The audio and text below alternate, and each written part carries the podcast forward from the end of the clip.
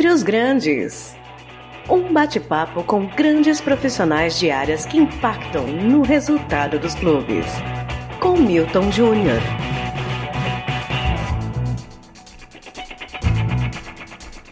Olá, sou Milton Júnior e este é o Dentre os Grandes, um podcast com grandes profissionais de áreas que impactam o resultado dos clubes. No episódio de hoje falaremos do impacto de novas tecnologias no universo do esporte e das entidades esportivas. Para isso, hoje eu recebo Felipe Ribé, Head de Novos Negócios da Enzima Consultoria em Gestão de Inovação no Esporte e Entretenimento.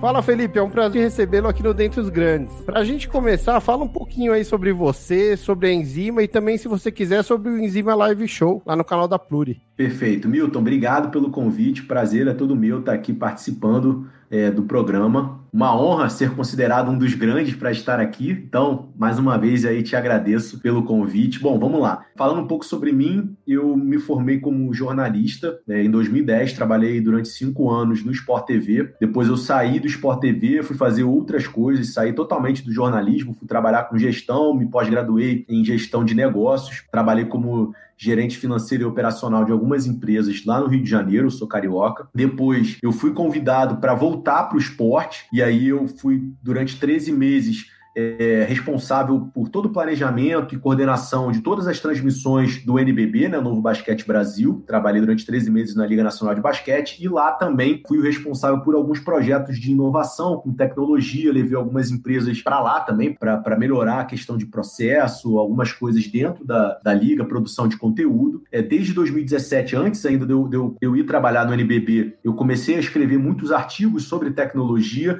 é, não só no esporte, né, era algo mais mais geral. Fui convidado para ser colunista do Jornal do Brasil sobre inovação e tecnologia, então durante um ano tive uma coluna semanal lá, também geral, sem foco no esporte. E depois que eu fui trabalhar no NBB, eu, eu decidi focar, é, continuei produzindo conteúdo, é algo que eu gosto bastante. Eu acho eu sinto muita falta da produção de conteúdo para essa área específica né, de inovação e tecnologia aqui no Brasil. Então comecei a focar muito isso é, no esporte né, e no entretenimento. E em julho eu fui convidado pelo Fernando Ferreira, que é o diretor executivo da Pluri, né? A Pluri é uma consultoria muito conceituada. Aqui no Brasil, trabalha com essa questão de gestão, faz é, com, muito com clubes de futebol, faz análises financeiras que são, são sempre muito bem repercutidas pela imprensa, e a Pluri tem a Enzima, a Enzima desde 2017 é uma aceleradora de startups, e o Fernando me convidou para começar a tocar em Enzima não só aceleradora, mas abrir um braço também de consultoria em projetos de transformação digital para entidades do esporte e do entretenimento. Então, é um trabalho que eu estou começando a desenvolver lá. Eu estou lá há pouco mais de um mês. Estamos mudando identidade visual, vamos lançar um site novo. Então, é um trabalho que está começando mesmo, mas que a gente acredita que tem bastante possibilidade de render frutos porque esse, esse assunto, inovação, tecnologia dentro do esporte, ainda é algo muito incipiente aqui no Brasil, mas que aos poucos tem ganhado tração. Aos poucos a gente tem visto os dirigentes e os clubes se movimentarem, pelo menos na questão do discurso, e a gente está aqui justamente para atuar nesse gap que a gente acredita que existe ainda entre o discurso e a ação de fato. E só para terminar, o Enzima Live Show, como você falou, é um programa bissemanal que a gente tem no, no, canal da Pluri no YouTube, e esses programas viram podcasts depois também, onde eu sempre recebo profissionais da área do esporte, do entretenimento, para conversar sobre esses assuntos, sobre inovação, sobre tecnologia, sobre mundo digital e falo muito também sobre startups. Eu costumo é, receber é, fundadores de startups, pessoas que trabalham startups dentro dessas áreas, para a gente conversar sobre esse universo.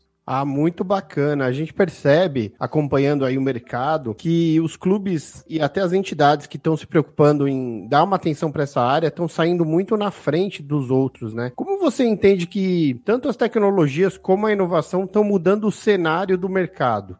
Olha, Milton, acho que é algo geral, né? Não é só dentro do esporte, pelo contrário, assim, eu acho que o esporte e o entretenimento eles estão vindo ainda bem lá atrás do que já acontece em outras indústrias e é algo que é natural, né? A partir do momento que você tem é, um desenvolvimento tecnológico é, cada vez maior, cada vez mais rápido, é, essas novas tecnologias democratizando é, é, muitos serviços, fazendo uma disrupção de muitas indústrias tradicionais, naturalmente isso iria chegar ao esporte. E o que a gente está vendo é justamente isso, né? O digital hoje, dentro de qualquer planejamento estratégico de clubes, de entidades, ele é fundamental. É, a questão de dados, a questão de você trazer novas tecnologias para melhorar o seu relacionamento, estreitar o relacionamento com seu fã, com seu torcedor, trazer novas fontes de receita, isso é fundamental. Se a gente for olhar a indústria esportiva especificamente, durante muitos anos ela sempre dependeu das mesmas fontes de receita, que são o quê?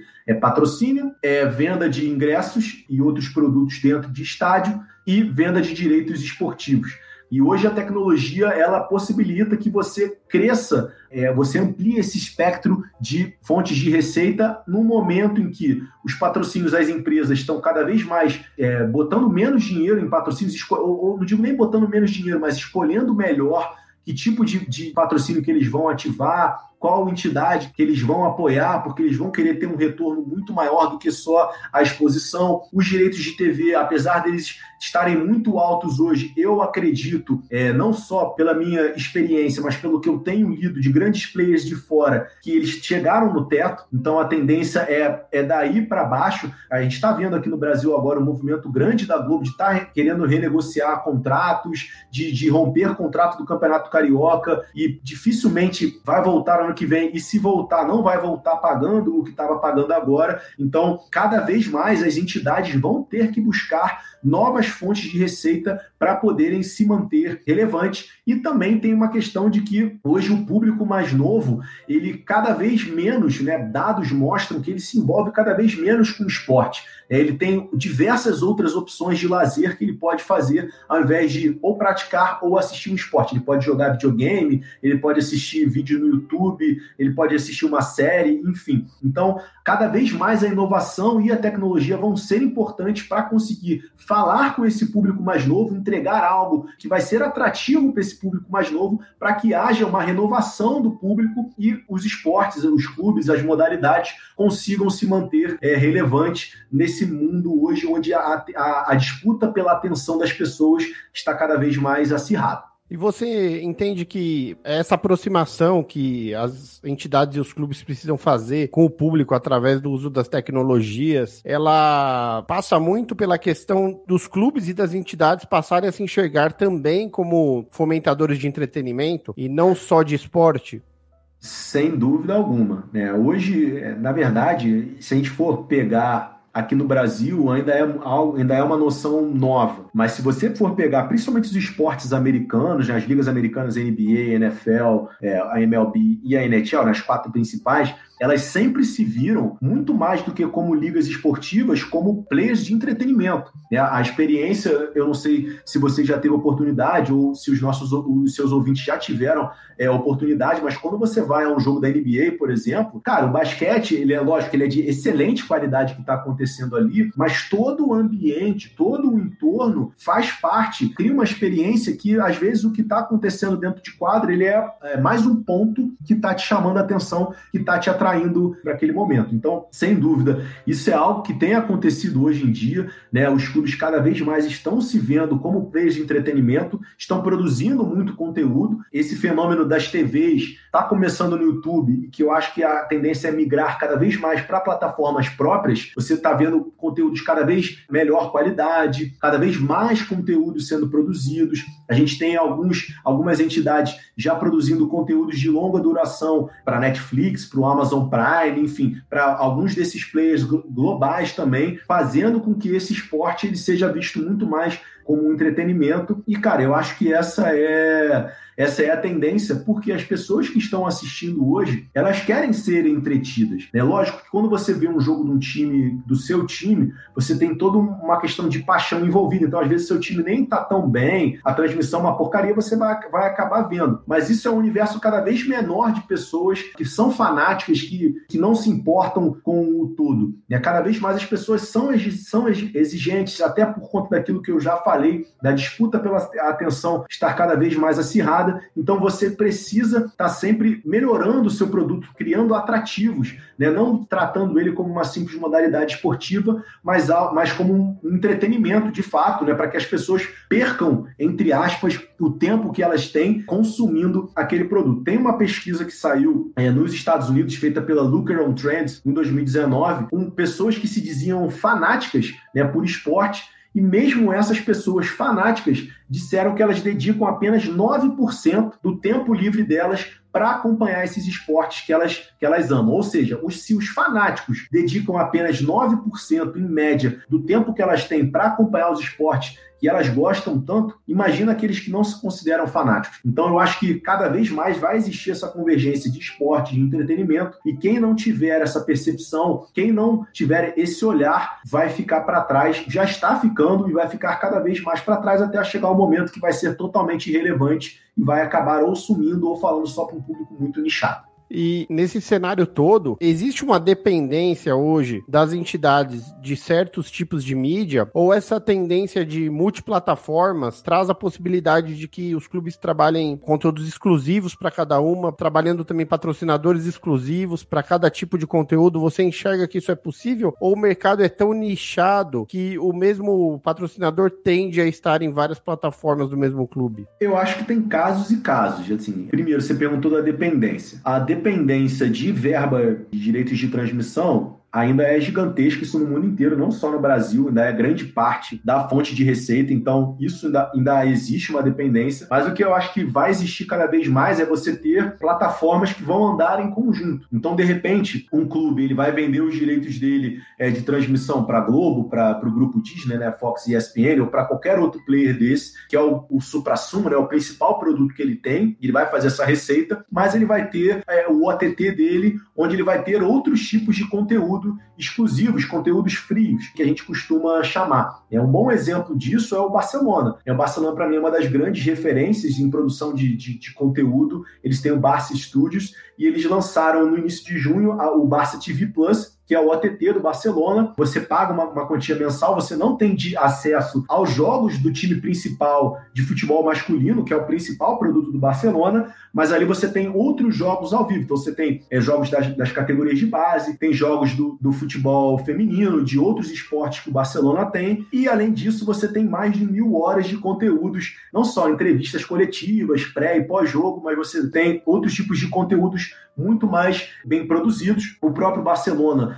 fez uma série maravilhosa chamada Match Day, que está sendo veiculada no, no Netflix. Também é parte do, do, Barça, do Barça Studios, ou seja, um conteúdo totalmente diferente. É, o Barcelona eles têm outros dois conteúdos espetaculares e totalmente disruptivos para instituições esportivas que estão em produção para serem lançados no ano que vem. Né? Um é uma série é, ficcional adolescente que se passa dentro das categorias de base do Barcelona, mas o Barcelona é apenas o pano de fundo, digamos assim, e o outro é uma série de animação voltada para o público de 5 a 9 anos, também, que tem o Barcelona como pano de fundo, né? não é sobre o Barcelona em si, mas é algo que está sendo produzido para eles. Tem elementos do Barcelona, tem a questão do futebol envolvido também, mas que você foge totalmente da questão do esporte em si, vai na questão do, na linha do entretenimento que a gente estava falando anteriormente, Dessa forma, você consegue falar não só é prover conteúdos diferentes para você falar com pessoas diferentes do seu público, como você consegue ir nessa linha de ter plataformas é, distintas e não se limitar a uma coisa só. E, logicamente, quando você fala para diversos tipos de pessoas diferentes, você também fala para diversos tipos de patrocinadores diferentes. Né? Não necessariamente um cara que vai patrocinar essa série ficcional adolescente ele vai ter interesse em falar na animação que é para criançada. Não necessariamente o cara que tem interesse no match day, que é algo de bastidor, que geralmente atrai as pessoas que gostam de futebol, são, são patrocinadores que de repente têm interesse numa outra linha mais de lifestyle e tudo mais. Então, sim, quando você cria uma, um portfólio de produtos diferentes, não só você fala para plataformas diferentes, para públicos diferentes e automaticamente para patrocinadores diferentes. Então você está ampliando o seu espectro também de propriedades de patrocínio que você consegue vender e lá no final você consegue é, o grande objetivo de qualquer instituição, de qualquer empresa, né, tirando as empresas é, é, do terceiro setor, que é você aumentar as suas receitas, aumentar o seu lucro é, no final de cada trimestre. Ah, fantástico. Foi legal você falar do Barcelona, porque o Barcelona tem uma cultura organizacional totalmente disruptiva, né? Desde La Masia, vindo com a formação de atletas num, num ambiente próprio, pensado para propiciar uma boa formação teórica de vida mesmo, com aliando aos valores esportivos, né? E outros grandes clubes, além do Barcelona, que tipo de ferramentas eles estão dispondo e que eles saem muito na frente hoje por utilizarem assim com bastante propriedade? Olha, eu, eu não digo nem uma, é, uma ferramenta especificamente. Assim, algo que está sendo uma tendência muito grande é, lá fora, aqui no Brasil tem começado a chegar é a busca que esses clubes têm por conseguir gerar dados, desenvolver dados dos seus torcedores e aí, a partir daí, ter um conhecimento profundo, pessoal de cada um desses torcedores e, como consequência, conseguir é, prover serviços, produtos que vão atender a demanda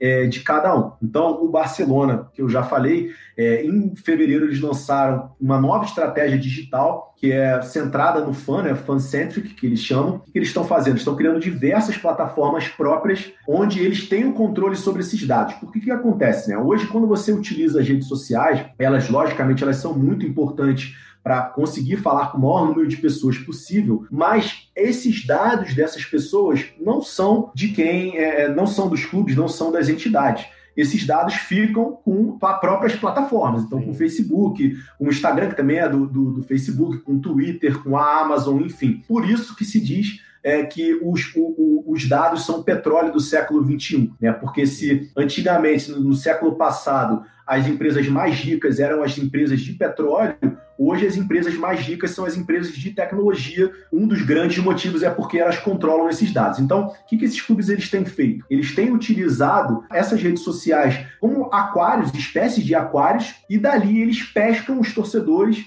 os seus fãs para as suas plataformas próprias, e aí pode ser um OTT, como a gente estava falando, pode ser um, algum outro tipo de, de aplicativo, né, qualquer outro produto digital. Ali eles têm um controle sobre esse dado. Então, ali eles sabem que o Milton é, mora. Você mora em São Paulo, correto? Moro, moro. O Milton mora em São Paulo, que ele tem X anos, que ele tem um, um filho, não sei se tem um filho, mas é, um ou dois. Eu, eu entendi, tem um só. Então, tem um filho, e aí que ele, que ele torce pro time X, que ele, A uma vez por. dele. Exatamente, eu consigo saber exatamente quem é o Milton. Então, ao invés de eu falar na rede social para um milhão de pessoas, não, eu vou falar especificamente para o Milton, vou falar especificamente para o Felipe, para a Joana, para o Sérgio, enfim, para qualquer, qualquer um dos meus, dos meus torcedores. E quando eu tenho essa relação direta, eu tenho muito mais valor do que se eu tenho uma relação com pessoas em geral. Então, hoje que a gente acontece muito, né, a gente fala assim: ah, o Flamengo tem 42 milhões de, de torcedores. Isso tem muito valor? Talvez tenha, não, quer dizer, talvez não, tem muito valor, claro,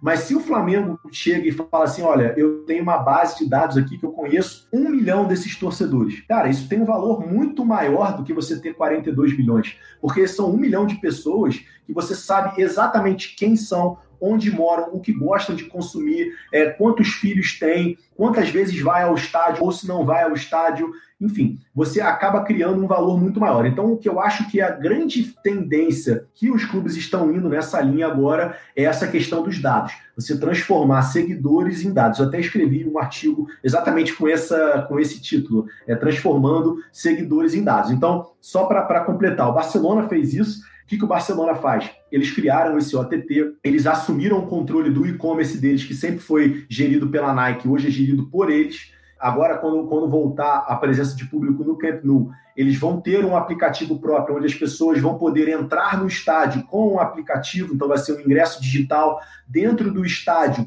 eles vão ter diversas funcionalidades, por exemplo, ah, você vai comprar um cachorro-quente, uma cerveja pelo próprio aplicativo e vai poder ou retirar é, é, na lanchonete ou receber isso no seu no assento onde você está. Ou seja, você cria diversos tipos de, de produtos digitais para atrair as pessoas para utilizar, e quando elas estão utilizando, elas estão te dando dados. A Juventus fez, fez algo recente, um pouquinho depois do Barcelona também, fez uma integração total de OTT com venda de ingresso, com o seu website, ou seja, é um login único. Se eu crio o meu login, eu tenho acesso a todos esses serviços, é, é, são todos integrados E aqui no Brasil, eu citaria o Atlético Paranaense, é o disparado, o clube mais evoluído nessa questão de dados aqui. É um cara até que eu recomendo você entrar em contato com ele, o Vinícius Grai, que é o diretor de inovação é, do Atlético, é um cara... Já participou conosco. No programa 4, se não me engano, ele. Poxa, ele muito legal. Gente, então, então você muito, sabe muito.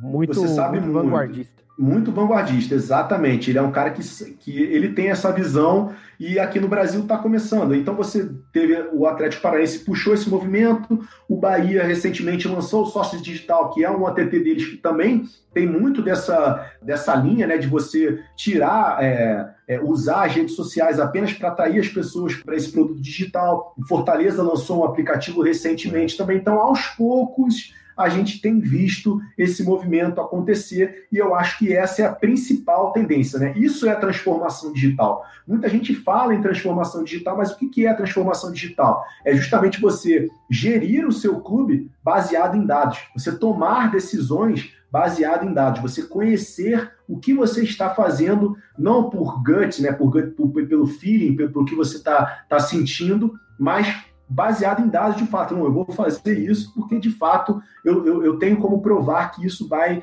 vai me gerar retorno. Então, se a gente pudesse é, dizer um só elemento de inovação, de tecnologia, principalmente dessa palavra, dessas duas palavras, né, transformação digital, que todo mundo fala, eu diria isso, é dados. Isso é basicamente a, a organização ser data-centric, né, ser focada nos dados. É algo que eu percebo, assim, ainda muito fortemente aqui no Brasil, principalmente, é que os clubes usam as suas redes sociais de uma forma totalmente emocional e não tem um propósito muito definido. E, e, através dessa falta de propósito, acaba que ele não entende a forma que ele tem que se comunicar e o que, que aonde ele quer chegar com a comunicação dele. Porque muitas vezes o clube posta, posta, posta, gera lá likes e mais likes, compartilhamentos, mas isso não converte, não converte em compras, não converte maior participação na arena dele, não converte em interesse de players que possam querer ser patrocinadores, né? Então eu, eu acho que os clubes têm um caminho longo aí a, a percorrer, mas é muito interessante que todo mundo agora esteja prestando atenção nisso. E você comentou do Vinícius, né? Que faz aquele trabalho incrível lá no Atlético, já com bastante antecedência em relação aos demais. Se não me engano, foi o primeiro clube de Série A a ter o diretor de inovação digital. Então é algo incrível. E quando a gente fala dos clubes pequenos, aqueles que não têm uma estrutura tão grande, o que, que eles podem aproveitar das tecnologias atualmente? Bom, é só só complementando, né? O, o Atlético não só é o primeiro é basicamente um único. Né? A gente tem agora o Cruzeiro lançou recentemente um departamento de, de inovação, trouxe até um cara bacana do mercado, o Rodrigo Moreira, é, que é superintendente, mas ele não é executivo, né? ele, não é, ele não é remunerado pelo Cruzeiro. É, o Vinícius é um cargo executivo, de fato, sim. Dentro, do, dentro do Atlético, o que, na minha opinião, faz toda, faz toda a diferença. Eu acho que um dos grandes problemas que a gente tem é, no futebol brasileiro hoje ainda é isso, né? uma, uma mistura muito grande entre dirigentes não remunerados, dirigentes é, remunerados. Eu acho que isso ainda atrapalha muito o processo de, de, de, profissionalização. Mas, enfim, falando sobre clubes pequenos, existe uma, um mito muito grande de que a inovação e a tecnologia são coisas caras, né? que só, só os grandes players podem podem fazer, as grandes empresas podem fazer, quando na verdade eu acho que é ao contrário. Eu acho que quando você pensa fora da caixa, quando você vai ao mercado e busca ter contatos com startups, é ali que você consegue ter muitas vezes soluções tecnológicas que vão resolver um problema seu por um custo muito menor do que se você fosse buscar essa tecnologia com empresas é, já consolidadas. Essa, a gente pegando nesse exemplo de startups, as startups têm hoje um grande problema. Qual que é o grande problema que as startups têm? conseguir clientes. Então, muitas vezes a pessoa ela tem um produto que ela precisa fazer um piloto, ela precisa testar, ela precisa levar ao mercado para saber se de fato aquilo vai ter uma aceitação, mas ela não tem onde chegar. Então, um clube que às vezes ele não, ele não tem verba para contratar essa startup, ele pode muito bem chegar para ela e fazer um tipo de acordo, falar, olha só, você quer implementar e quer fazer um piloto aqui comigo, gratuito? Olha, não tenho dinheiro para te oferecer, mas eu tenho a estrutura do meu clube, eu tenho os meus atletas para te gerarem dados, eu tenho os meus torcedores para te gerarem dados, então eu acho que é uma situação de ganha-ganha. Você faz um, um piloto comigo aqui durante três meses, e aí se der certo, mas ali na frente a gente discute um modelo de remuneração, de repente, um que a gente chama de revenue share, né? O que eu, o que eu consegui de, de retorno em cima disso, eu te pago, pago uma parte. O cara, você implementa o produto aqui, mas eu vou estar te abrindo ao mercado, você já vai ter pelo menos um primeiro cliente, o que pode te ajudar a conseguir outros clientes remunerados depois. Então, assim, existe muita essa esse mito de que, ah, que a inovação, que a tecnologia é algo muito complexo, muito complicado. Eu acho que é totalmente ao contrário. Né? Eu acho que se um clube está sem dinheiro, não é fazendo a mesma coisa que ele vai conseguir dinheiro. Pelo contrário, ele tem que fazer, buscar formas diferentes de conseguir sair do buraco que ele está, de conseguir atrair novas fontes de receita e a partir daí conseguir mais verba e, e deixar de ser um clube é, falido como muitos temos aqui. E uma outra coisa que é importante falar também, Milton, a inovação ela não, não necessariamente requer o uso de tecnologia. É a inovação. O que é inovar? É você melhorar algo que é feito normalmente, melhorar a forma com que essa, é, esse algo é feito, entregando valor de alguma forma, seja para a instituição, seja para os seus fãs. Então, só dando um exemplo, o Villeneuve, que é um clube, um clube pequeno da, da Holanda, ele teve um, uma atitude inovadora muito bacana, uma, uma, iniciativa de inovação muito bacana que não envolve é, tecnologia. O que, que eles fizeram? Durante a pandemia, o campeonato foi cancelado e eles abriram o estádio deles para piqueniques dos seus torcedores. Fizeram demarcações no gramado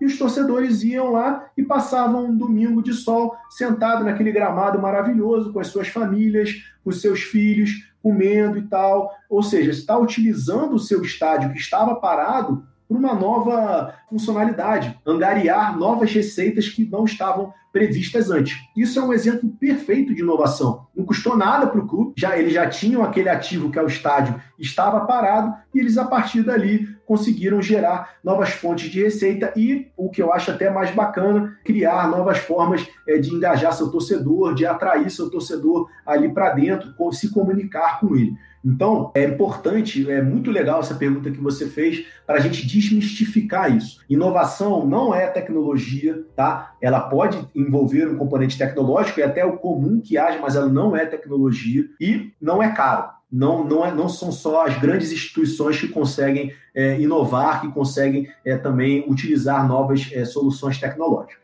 Eu acredito que existe um potencial de exploração dessa afetividade, esse intangível da afetividade muito grande que os clubes exploram mal. E até as entidades em relação aos seus produtos, né, que são os seus campeonatos, ainda é uma coisa muito pouco explorada, porque esse exemplo que você deu, eu fico imaginando é, no coração de cada um que teve lá naquele piquenique, por exemplo, dentro do estádio do seu clube ou até do clube da cidade, às vezes nem é o seu clube, mas é, a partir daí, esse potencial cliente vai olhar para aquele clube, para aquela instituição com um carinho tão maior, e isso vai ser tão benéfico nas relações comerciais que vão existir a partir daí, um modo muito interessante, como você bem colocou, a inovação pode vir através de boas ideias que não necessariamente impliquem grandes gastos, né? Porque assim, uma coisa que eu tenho para mim é que quem não se esmerar nessa relação vai acabar perdendo relevância, né, Felipe? E perder relevância é um processo muito complicado de reverter. O que você pensa aí a respeito? Sem dúvida nenhuma, cara. É o que a gente estava falando antes, né? Se você continuar fazendo as mesmas coisas,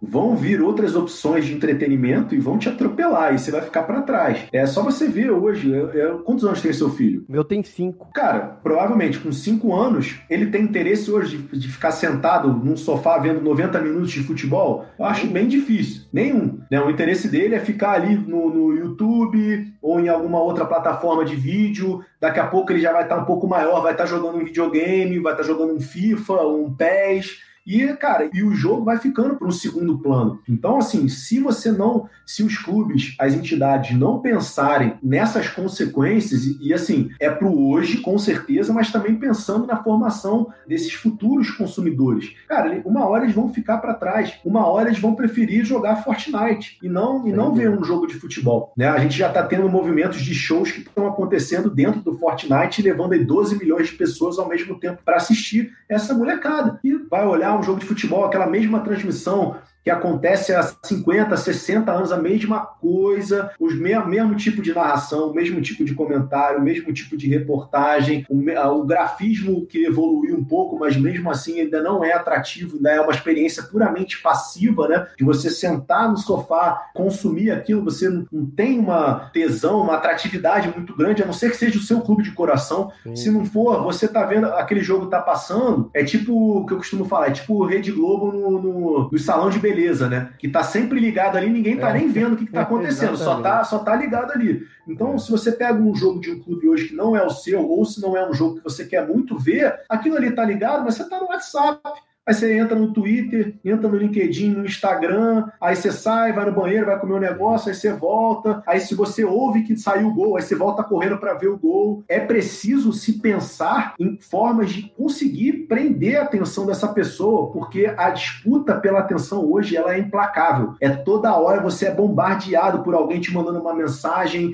pelo Netflix que está ali no seu controle da, da Smart TV, é só você apertar um botão que você já vai pro Netflix e aí você pensa que, porra, tá tendo aquela série incrível, ou um estreou um filme novo hoje, ou é o videogame que está ali do lado e você vai querer jogar. Cara, isso é fundamental. E, e só voltando no exemplo do, do Villan Tue, que você falou muito bem, né, de você criar essa experiência mais próxima, mais afetiva. Cara, imagina o valor que isso não teve para a criançada que foi com o pai lá, nossa. né? Da criança chegar e falar assim: "Nossa, eu tô no estádio do time que joga, os caras jogam aqui". Cara, aquilo é uma experiência que a criança nunca mais vai esquecer. Né? Isso é algo que marca, vai levar para a vida, é algo que, que marca e que transforma aquela criança num torcedor, num amante daquele clube. Então, esse tipo de ação, de ativação, ele tem que estar tá sempre é, é, no foco é, dos clubes e das entidades, porque senão, cara, se continuar entregando o que eles estão acostumados a fazer há não sei quantas décadas, uma hora vai ficar para trás. Tem jeito.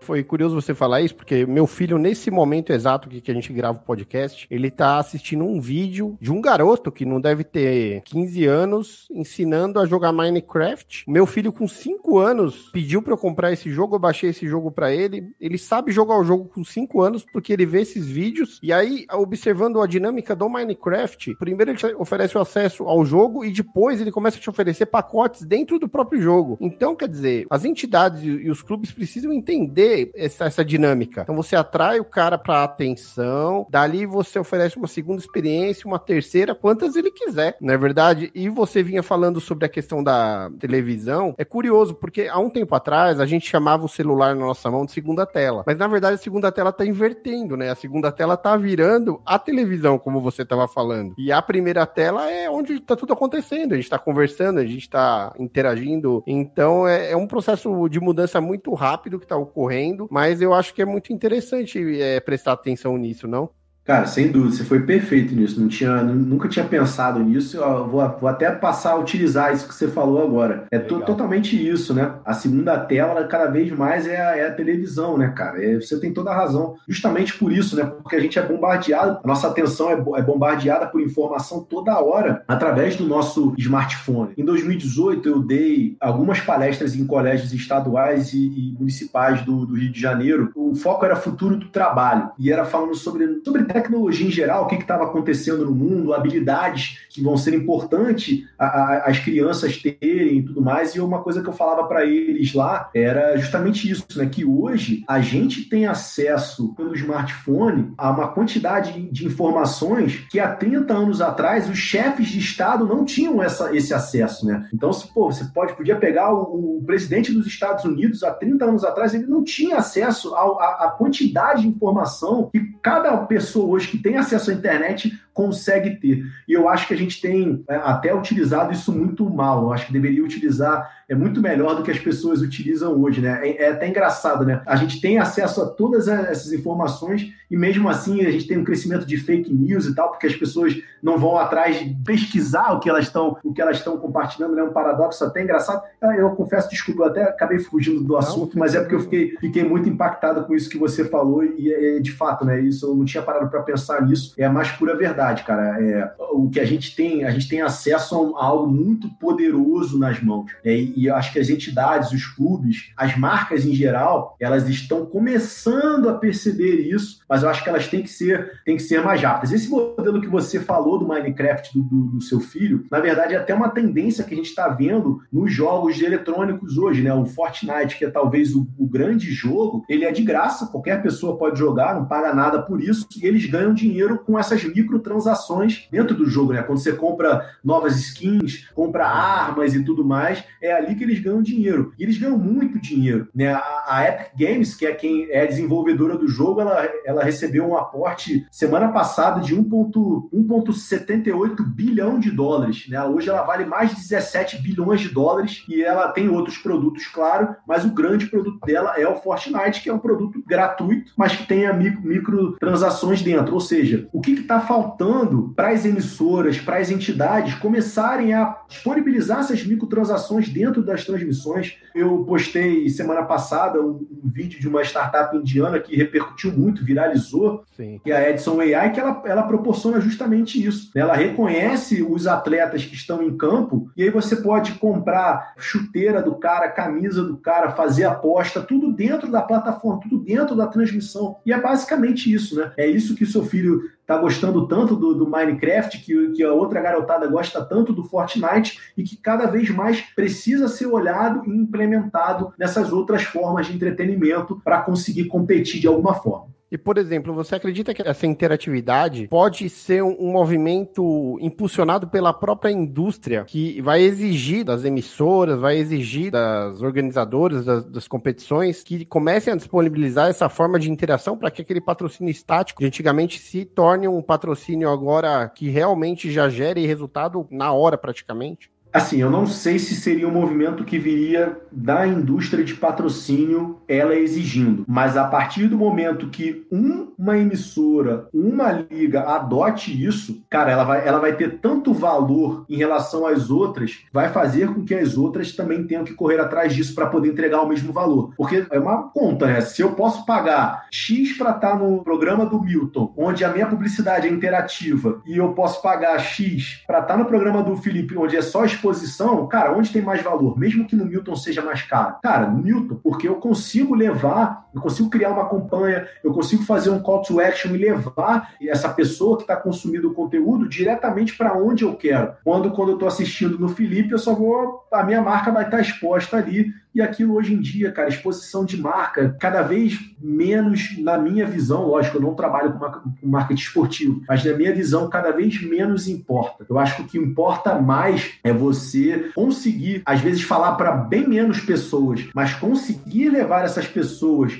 para onde você quer do que você falar para uma massa e você não conseguir atrair ninguém ou atrair muito pouco. Então, eu acho que cada vez mais esse tipo de ferramenta que proporciona esse contato mais direto ele vai ter muito mais valor do que simplesmente você vender um espaço, uma propriedade comercial é, de exposição da sua marca. E agora, recentemente, por conta da quarentena, nós tivemos essas lives, né, de artistas que, de certa forma, é um embriãozinho desse tipo de interação ao vivo, porque muitos deles aproveitaram as lives para pedir doações para entidades, aproveitaram a live para pedir doações para os próprios músicos que compõem as bandas, e, de certa forma, era algo inédito até então, né, porque muito poucas ações na televisão a gente via quando você podia contribuir ao vivo com o evento, né, tirando aí Teleton e Criança Esperança, que são os casos aí que eu me lembro mais antigos no Brasil, para eventos não tão grandes, é, é uma coisa nova. Você acha que pode se aproveitar essa experiência das lives para começar a entender como esse trabalho vai ser feito para trazer essa realidade para cá? Sem dúvida. É assim, eu não acredito tanto na viabilidade no médio e longo prazo de doações. Elas são importantes quando ela tem um objetivo específico. Ó, estamos doando para essa causa aqui. Quando isso se torna algo recorrente, naturalmente isso vai perdendo vai e vai, vai perdendo a adesão e tudo mais. Tanto é que os, os, exemplos que você deu, Teleton, Criança Esperança, eram dias específicos, né? Fazia-se toda uma campanha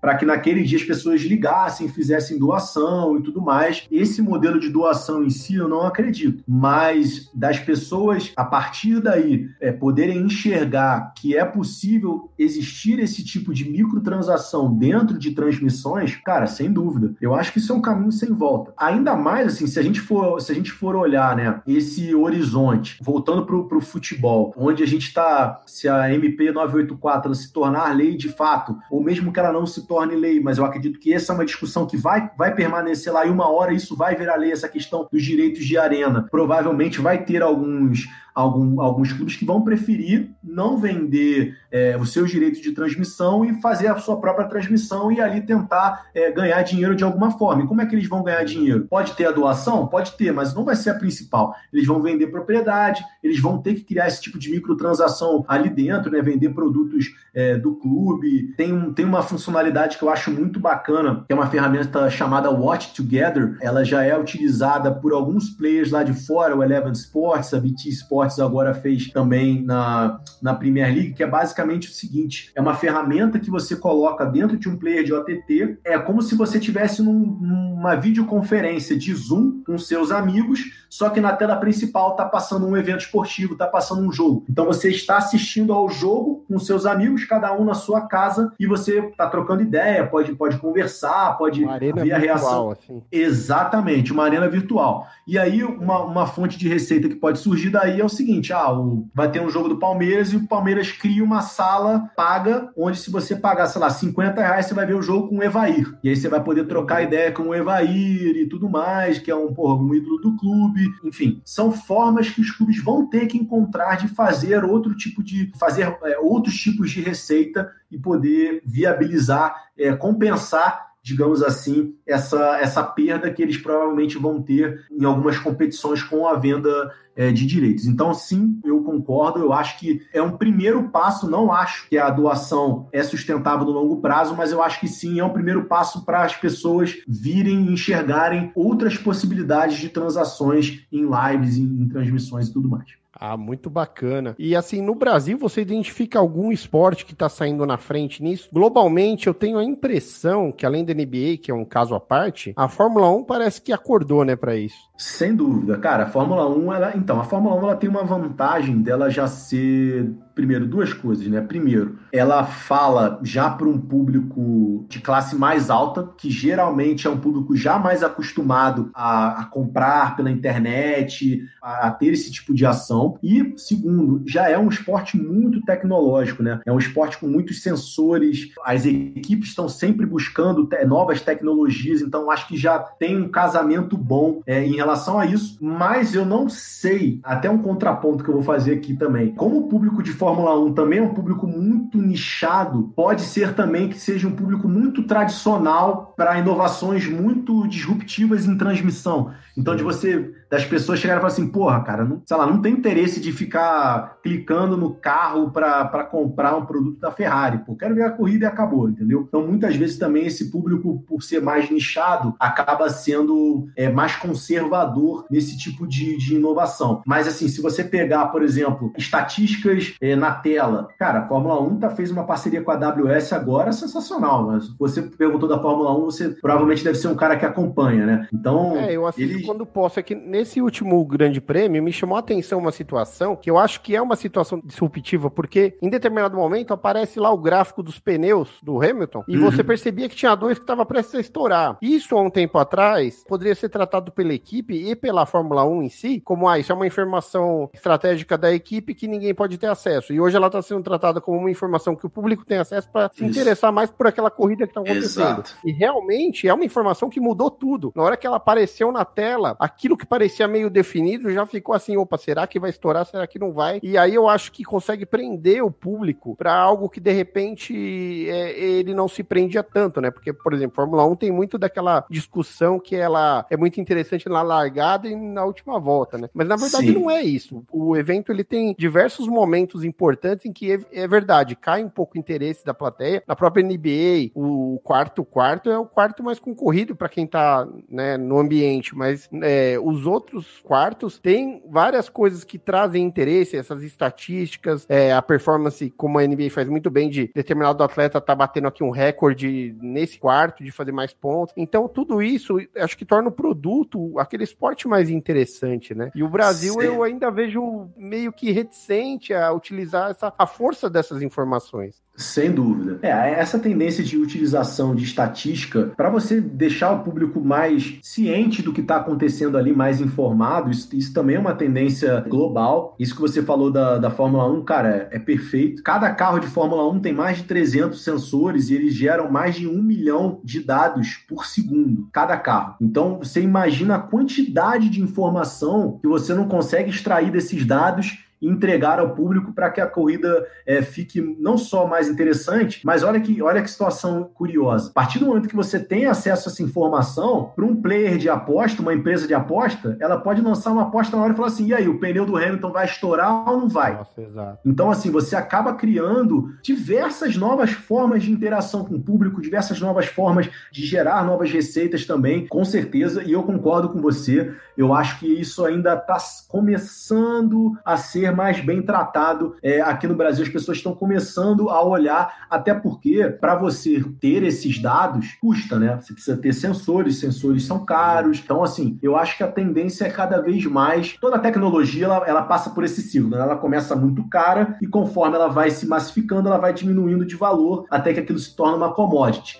Então, acredito que isso também vai ser o caso com esses sensores. A partir do. Acho que cada vez mais a gente vai ter é, mais campeonatos utilizando esse tipo de, de, de ferramenta e podendo prover para quem está assistindo. Mas eu concordo, cara, 100% com você. Eu acho que isso, isso agrega um valor fundamental. A sua pergunta era entender qual esporte aqui no Brasil você acha que está mais adiantado em relação a isso. Cara, aqui no Brasil a gente tem. A, o futebol ele é muito acima de todos os outros esportes, né? Em termos de exposição de dinheiro dinheiro que movimenta, Sim. isso acaba também é, é, favorecendo nesse sentido. Então, pô, a gente já vê a maioria dos grandes clubes do país, quando o jogador ele tira a camisa ali no final do jogo, ele tá com aquele colete, que é justamente do sensor, é, todo os departamentos de fisiologia, de medicina, hoje eles já são muito tecnológicos em termos desses dados, é, do que eles têm, eles conseguem saber exatamente que, do mesmo jeito que você, você falou, que dá para dá prever se o pneu do Hamilton vai estourar ou não, você consegue prever que se o,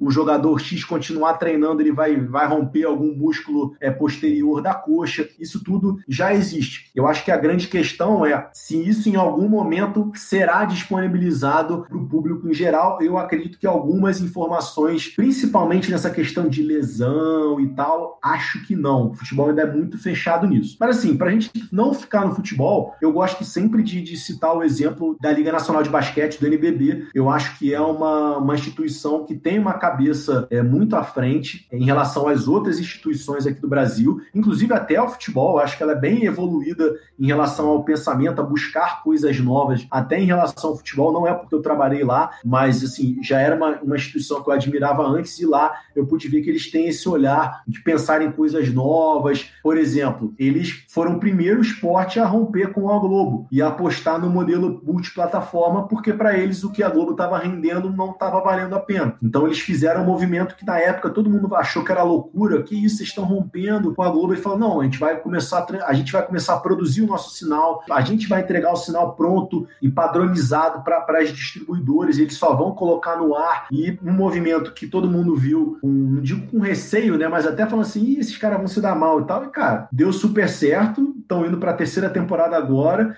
e acho difícil retornar. E a gente está vendo um movimento de outros esportes indo nessa direção também. Né? O vôlei não saiu da Globo, mas ele era exclusivo e hoje ele já tem o um canal Vôlei Brasil dentro da TVN Esportes. O futsal, a mesma coisa, também está dentro da TVN Esportes. O futebol, a partir do ano que vem, cara, você pode ter certeza que os estaduais vão estar distribuídos em diversas outras plataformas novas, não só de clubes, mas da Zone, é, TV TVN Sports, o uhum. Live Mode, enfim, eu acho que é uma tendência. Então, assim, eu acho que o NBB ele foi vanguardista nisso, está se mostrando como algo que vai, vai acontecer com diversos outros players no futuro. Então, eu acho que aqui no Brasil, o NBB, apesar de ter que melhorar muito, com certeza, e eles sabem disso, mas eu acho que é sim uma entidade que merece ser citada quando a gente fala desse pensamento vanguardista. Ah, bacana demais. Eu acho que o basquete tem uma coisa que ele está muito adiantado em relação ao próprio futebol, por exemplo, que é a questão do lifestyle. Ele já entendeu o potencial disso no negócio e o futebol não entendeu. Quem entende disso no futebol são as grandes fornecedoras de material esportivo, mas as entidades ainda não perceberam isso. Felipe, eu agradeço demais sua participação. Eu queria encerrar te fazendo uma seguinte pergunta. Para os profissionais de inovação, qual é o grande desafio que o mercado nacional apresenta? Cara, eu acho que o grande desafio é a percepção ainda das entidades e dos clubes da importância que é você apostar em inovação, apostar em tecnologia. E quando eu falo assim, apostar em inovação, você lançar um aplicativo, você lançar um ATT, não faz de você o inovador. Você está lançando um produto inovador, com certeza. Mas para você se considerar uma entidade inovadora, é um trabalho de médio e longo prazo, é um trabalho de mudança de cultura organizacional, desde o do CEO, do presidente, até o estagiário, todo mundo tem que estar ciente disso, tem que ter treinamento em metodologia ágil, tem que ter uma tolerância à, à falha, tem que ter um estímulo à experimentação constante de, de, de, novas tecnologias, de novos modelos de negócio. Então, assim, é algo que demanda muito tempo. E quando a gente fala em algo que demanda tempo, não só no esporte, né?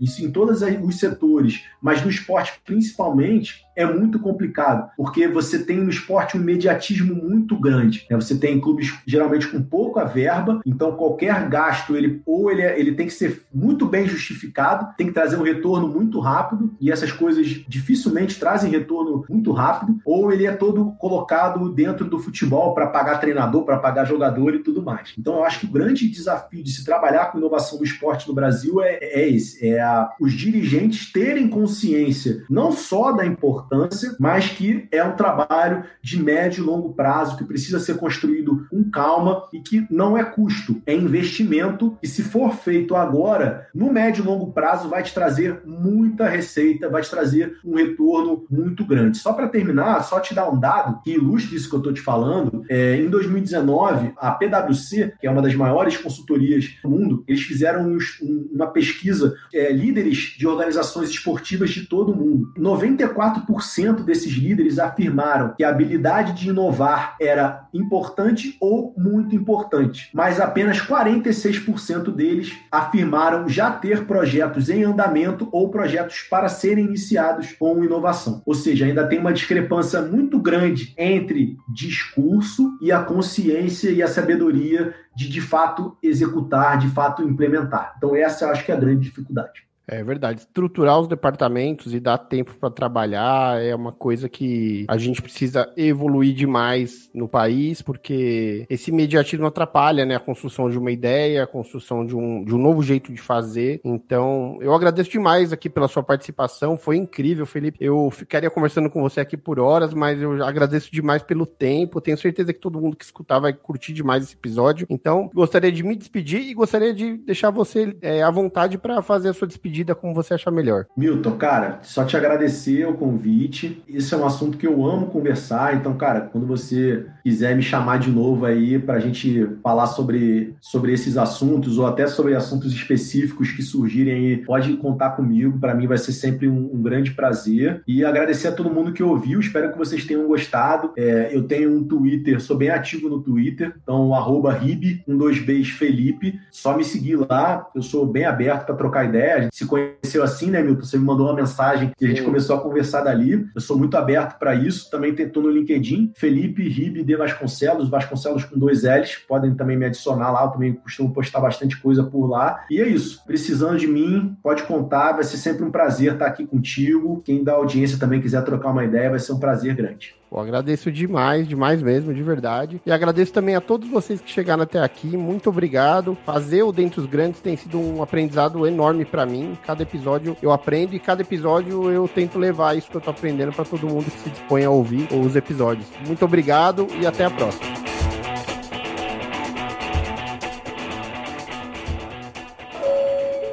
Você ouviu Dentre os Grandes. Um bate-papo com grandes profissionais de áreas que impactam no resultado dos clubes. Com Milton Júnior.